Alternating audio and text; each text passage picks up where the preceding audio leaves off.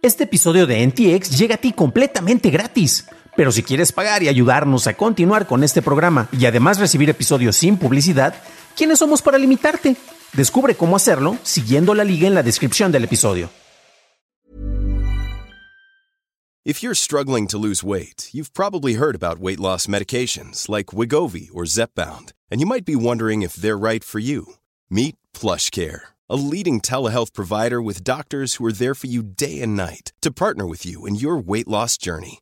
If you qualify, they can safely prescribe you medication from the comfort of your own home. To get started, visit plushcare.com slash weight loss. That's plushcare.com slash weight loss. plushcare.com slash weight loss.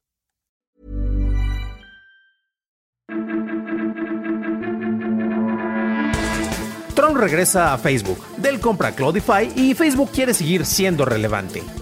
Estas son las noticias de Tecnología Express con la información más importante para el 26 de enero de 2023. Si eres de los que aprovechan la carga gratuita de autos eléctricos con Charge Now, pues te tenemos noticias. Estas estaciones serán remodeladas y ahora Evergo las operará, cobrando por kilowatt recargado. Evergo es la plataforma de estaciones de carga más amplia en América Latina y se asoció con BMW para que los autos eléctricos de esta marca tengan tarifa preferencial. Si tienes un BMW reciente, contarás con un cargador instalado en tu casa u oficina y el servicio se cobrará por suscripción a un año o a los 1000 kilowatts por hora. Y podrás recargar tu auto en las estaciones públicas de Evergo. Las tarifas variarán para modelos anteriores. La policía de Austria dijo este miércoles que un hacker holandés arrestado en noviembre intentaba vender información de prácticamente todos los habitantes del país. Entre los datos que dice tener están el nombre completo, dirección y fecha de nacimiento de casi 9 millones de habitantes en un país de 9.1 millones. Investigadores corroboraron que los datos publicados en un foro en línea en mayo de 2020 son auténticos. Austria requiere datos para el registro de población cuya información está en posesión del hacker. La policía cree que un actor malicioso pagó por estos datos y que el hacker tiene conjuntos de datos similares correspondientes a los habitantes de Italia, Holanda y Colombia.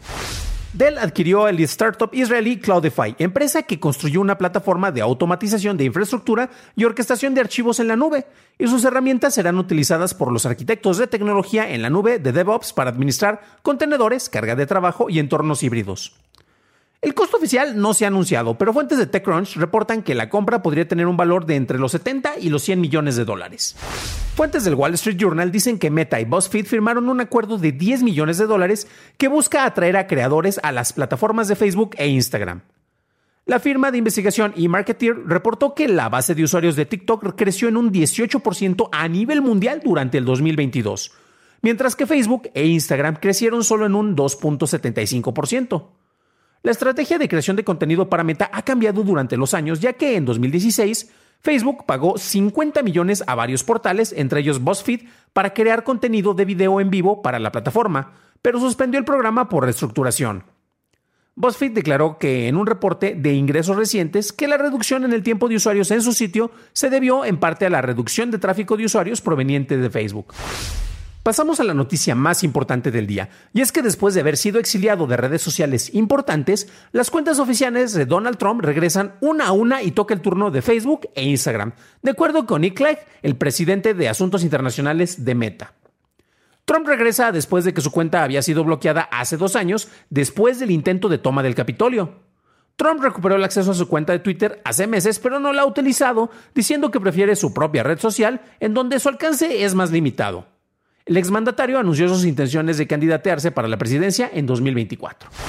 Estas fueron las noticias y ahora pasamos al análisis. Pero antes de hacerlo, ya sabes qué hacer. Por favor, déjame una calificación de 5 estrellitas en Spotify o en Apple Podcast o un like en YouTube que no te cuesta nada. Por cierto, hablando de YouTube, muchas gracias a nuestro amigo Anto Sampertegui, con quien tuvimos una charla bastante interesante en los comentarios de ese canal. Después del fallido intento de toma del Capitolio del 6 de enero, un movimiento que buscaba negar el resultado de las últimas elecciones para presidente de los Estados Unidos, las cuentas del expresidente Trump fueron deshabilitadas en distintas redes sociales, principalmente en Twitter y en Facebook. A raíz de esto es que recaudó cientos de millones de dólares para lanzar su propia plataforma, Truth Social, en donde buscaría recuperar la exposición que perdió al no tener acceso ni a Twitter ni a Facebook.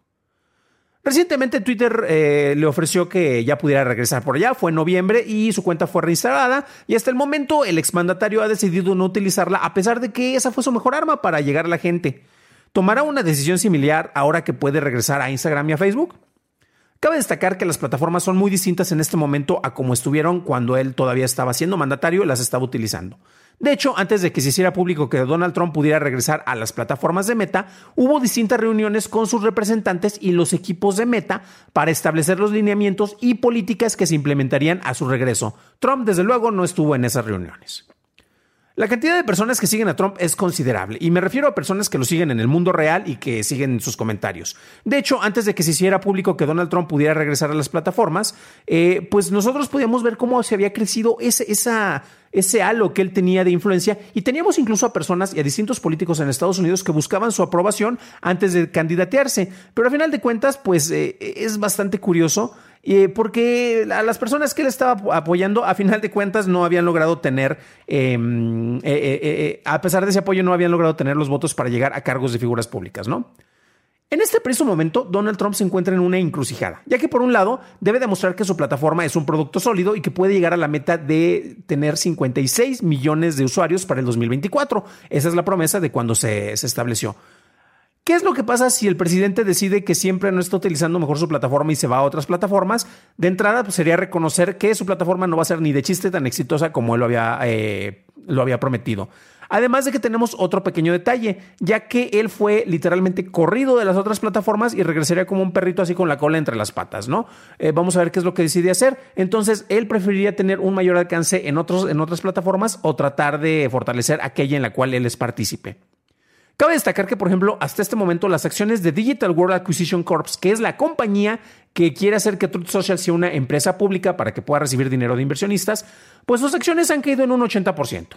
Por otro lado, el contrato que el mismo Trump firmó con esta compañía eh, para que sus posts se compartieran primero en, esta red van a terminar en junio. ¿Qué podría pasar? Que por esas fechas decida regresar a Twitter, por ejemplo.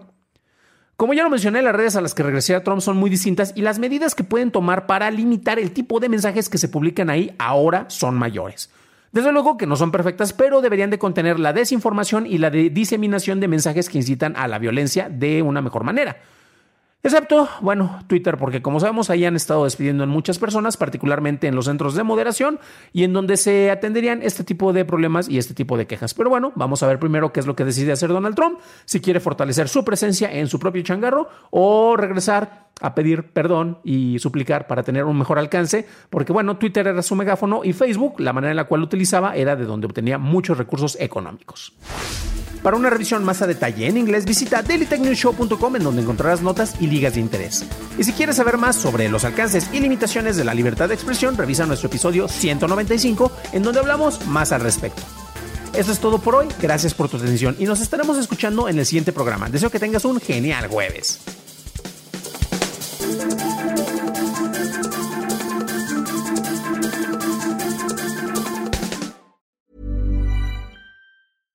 Hey, it's Paige DeSorbo from Giggly Squad. High quality fashion without the price tag. Say hello to Quince. I'm snagging high-end essentials like cozy cashmere sweaters, sleek leather jackets, fine jewelry, and so much more. With Quince being 50 to 80% less than similar brands and they partner with factories that prioritize safe ethical and responsible manufacturing i love that luxury quality within reach. Go to quince.com slash style to get free shipping and 365 day returns on your next order. quince.com slash style